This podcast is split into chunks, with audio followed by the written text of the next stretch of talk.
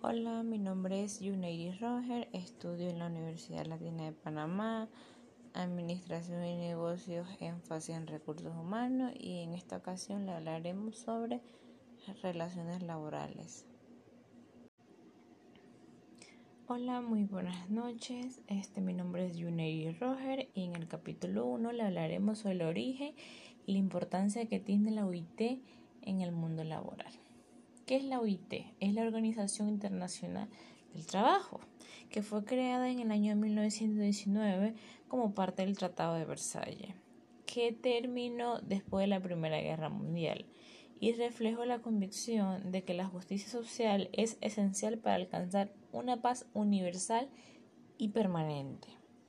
La OIT estableció su sede en Ginebra en el verano del año 1920 con el francés Albert Thomas como primer presidente de la Oficina Internacional del Trabajo, que es la Secretaría Permanente de la organización.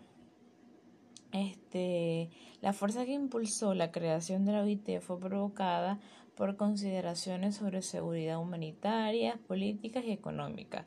Al sintetizarla, el preámbulo de la constitución de la OIT dice que las altas partes contrantes están movidas por sentimientos de justicia y humanidad, así como el deseo de asegurar la paz permanente en el mundo. Este, ¿cuál es su importancia? Recordemos que la OIT fue creada después de la guerra de la Primera Guerra Mundial por este, la necesidad de la sociedad de defender o darle voz al trabajador. La OIT este, ha realizado aportes importantes al mundo del trabajo desde sus primeros días. Desde la primera conferencia que realizó en Washington en el año 1919, que realizó y adoptó los primeros seis convenios, que en estos convenios se referían a las horas de trabajo Acordemos que este, estas personas eran esclavos y ellos trabajaban una cantidad de horas. Entonces fue la OIT que estableció 8, de 10 a 8 horas laborales para aquel tiempo. Este, entonces le dio la protección a las a las mujeres de la maternidad. También este, el trabajo nocturno de las mujeres, la edad mínima de un trabajador porque para ese tiempo, en la Primera Guerra Mundial, los niños tenían que trabajar. Entonces ellos decían y establecieron que un niño no podía trabajar sino su edad mínima de trabajar iba a ser de 17 años en adelante. Y para ese entonces, hasta hoy en día, este, hay personas, mejor dicho, niños trabajando de 13, 14, 15 años por necesidad para poder sobrevivir, porque si no trabajan no, no pueden comer. Entonces fue la OIT que estableció estas medidas para un, un aporte a los derechos de, del trabajador.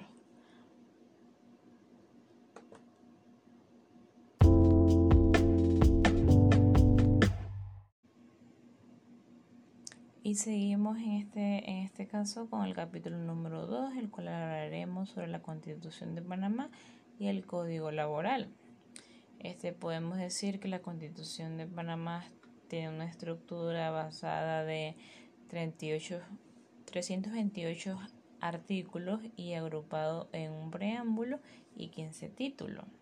Este, en materia laboral podemos resaltar dos títulos en esta constitución, que es el título 3, que habla sobre los deberes y derechos individuales, y este, el título 14, que hace mención sobre este, algunas cosas del canal de Panamá, y en este título hace referencia a, algunas leyes que, que van directamente impactado al trabajador. Entonces, ¿por qué es importante conocer la constitución en recursos humanos. Como antes mencionado, había dicho que la constitución es importante, ya que es la estructura jurídica que nos permite conocer nuestros deberes y derechos como ciudadanos en una sociedad. Y en uno de esos derechos, como le mencioné, le, le vamos a hacer mención al título 3, capítulo 3 que, y artículo número 64 que dice, el trabajo es un derecho y un deber del individuo y por lo tanto es una obligación del Estado elaborar políticas económicas encaminadas a promover el pleno empleo y asegurar a todo trabajador las condiciones necesarias a una existencia decorosa. Cuando hace mención que el gobierno debe asegurar pleno empleo y todas las condiciones necesarias al trabajador, no solamente hace mención al trabajador nacional, no, en este renglón también este quiere asegurar y debe asegurar los derechos de una persona inmigrante, extranjera. Entonces es muy importante conocer estos pequeños este, aspectos, los cuales desconocemos. Y también quiero resaltar el artículo número 322 que dice que la autoridad del Canal de Panamá estará sujeto a un régimen laboral especial basado en un sistema de méritos y adoptará un plan general en empleo que mantendrán como mínimo las condiciones y derechos laborales similares a los existentes. A, a los trabajadores permanentes y aquellos que deben acogerse a la jubilación especial de este año determinadas necesarias normas aplicadas. La autoridad de Panamá contratará preferentemente a nacionales panameños. En consideración, el Servicio Público Nacional del Canal de Panamá, su funcionamiento no podrá interrumpirse por una causa alguna. Los conflictos laborales entre los trabajadores del Canal de Panamá y su administración serán resueltos entre los trabajadores o los sindicatos y la administración. ¿Qué quiere decir esto? Que si un trabajador del Canal de Panamá tiene alguna inconformidad con un despido, o una liquidación, el cual no está, como antes lo mencioné, conforme, él no podrá dirigirse al Ministerio de Trabajo, al Mitradel. Él tendrá que resolver su conflicto entre el Canal del Panamá, él como trabajador, el sindicato y la administración. No puede este, influir en este caso el Ministerio de Trabajo. Por eso le quería hacer mención de estos dos artículos que, que hablan directamente e, impacta al trabajador en la Constitución. Entonces es importante conocer estos artículos para el bien del trabajador y conocer sus derechos para entonces sí no ser envueltos en cosas que le puedan perjudicar en un futuro.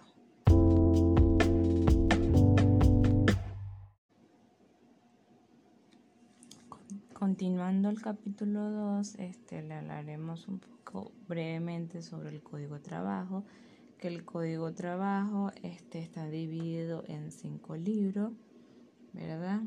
El primero tiene siete títulos, el cual es el que, como nosotros en nuestra carrera de recursos humanos, tenemos que hacer más énfasis. Entonces tenemos un segundo libro donde habla sobre los riesgos profesionales, sobre las relaciones colectivas, las normas procesales y las disposiciones finales. Nosotros en recursos humanos tenemos que tener claro más que todo el libro número uno sobre relaciones individuales, el cual consta con siete títulos, en el cual hace mención más que todo al trabajador como tal y todas sus relaciones laborales. Entonces, este quería mencionar esa breve acotación sobre el código de trabajo.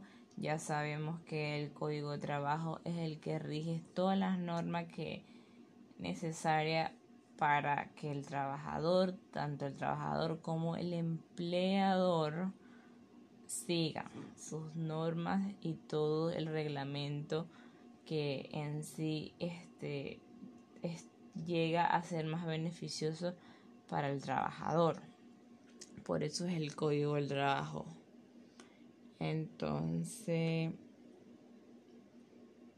por otro lado, continuando, le hablaremos un poco sobre el capítulo 3, que el capítulo 3 tendremos que hablar sobre algunos de los libros. En este caso yo escogí este el de riesgos profesionales, el libro número 2, el cual consta con cuatro títulos.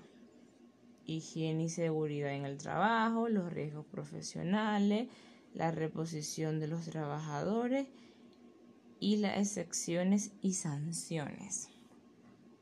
Los riesgos profesionales es un programa del Seguro Social que tiene la finalidad de sustituir dentro de ciertos límites y condiciones la responsabilidad del empleador estipulada en el Código de Trabajo, de proteger y resarciar a sus empleados por los daños por enfermedades o accidentes laborales a raíz de los riesgos a los que están expuestos. Eh, muchos trabajadores están expuestos no solamente por ser trabajos pesados, uno está expuesto en un restaurante, en una casa como doméstica, en cualquier ámbito. En, en, este, en este caso debemos saber que la cuota que nosotros pagamos el Seguro Social, un 12,25% lo paga el empleador y el 9,75% lo paga el trabajador. En, esto, en este porcentaje va una parte para enfermedades, otra parte para maternidad, este, invalidez, vejez y muerte. Entonces debemos de saber que, que si nosotros como futuros gerentes tenemos que tener claro todas estas condiciones y todos estos riesgos para poder prevenir muchas cosas. Por eso es importante que las empresas apliquen y desarrollen unas rigurosas medidas de prevención en torno para que no haya ningún riesgo profesional. Por ejemplo, dar capacitaciones, para poder evitar accidentes. Ellos tienen que darle toda la capacitación si es un trabajador que trabaja en construcción, su chaleco, sus guantes, sus tapabocas, sus botas de seguridad, toda la capacitación antes de todos los instrumentos para ellos poder estar así salvaguardarse, por, por así decirlo como empresa. Y como trabajador debemos exigir todas, todos estos implementos que necesitemos para poder protegernos nosotros mismos, porque a veces no es culpa de la empresa, sino culpa de uno como trabajador que no sigue las, las reglas y las normas del trabajador, del trabajo.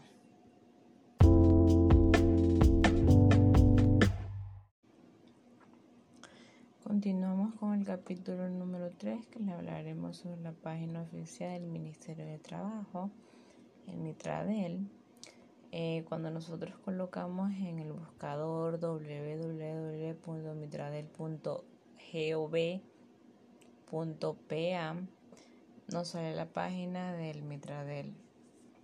Entonces hay un renglón donde dice Panamá Solidario. Nosotros bajamos hasta el final y en esta página podemos encontrar noticias de última hora sobre todo lo que está pasando este a nivel laboral, este riesgo de trabajo infantil, entre otras noticias. Estas noticias siempre son está actualizadas todos los días y toda hora. En Panamá Solidario podemos encontrar varios renglones, que en esos renglones encontramos donde podemos hacer denuncias laborales, consultas de contrato suspendido, que hoy mismo este es una información muy necesaria porque por lo del COVID que estamos pasando esta pandemia, hay muchos trabajadores que tienen contratos suspendidos y no han sido notificados y no están enterados. Entonces, ¿cómo, pueden ¿cómo pueden ellos verificar si tienen contrato o no suspendido? Ellos entran a la página en Panamá Solidario, baja hasta el final, el segundo renglón, entra allí para poder consultar qué tipo de contrato tiene. Este es muy, es muy fácil, solamente si es un trabajador, es una empresa, le da como trabajador, agrega sus datos y allí le saldrá la información. Este, en esta página también podemos encontrar este registro de servicio doméstico, registro de casos de abogado, citas de entrevista matrimonial para este, las personas que las necesitan, reactivación de contrato. También podemos encontrar este la guía de higiene que ahora mismo este es muy importante verla las veces necesarias, porque a veces se nos pueden olvidar. Acá en inicio podemos encontrar también cualquier tipo de trámite, si tienes trámites para trabajadores, si tienes trámites de migración, trámites para empleadores, otros trámites. Como servicios podemos encontrar este la bolsa electrónica de empleo, migración laboral, donde la verificación del permiso laboral y la consulta de trámites de permiso de trabajo. Tú puedes consultar tu trámite de trabajo, cómo va su proceso y todo esto. Puedes consultar cuánto está el salario mínimo, el cálculo de las prestaciones, entre otras cosas. También está eh, la sala de prensa donde coloca información y datos informativos acá que se realizan como las noticias y los eventos diarios. Entonces los invito a entrar, a entrar a esta página, este lo que uno quiera saber acerca del Ministerio de Trabajo, actualmente que, que no podemos dirigirnos a la oficina, la página está muy surtida a la manera de, de verificación, ya sea por un trámite, cómo está su estatus, si tienes un contrato suspendido, si no tienes un contrato suspendido, las inquietudes que tenemos nosotros en esta pandemia. Todo esto lo podemos consultar y, y verificar. Y es, es muy fácil, es una página fácil de, de manejar.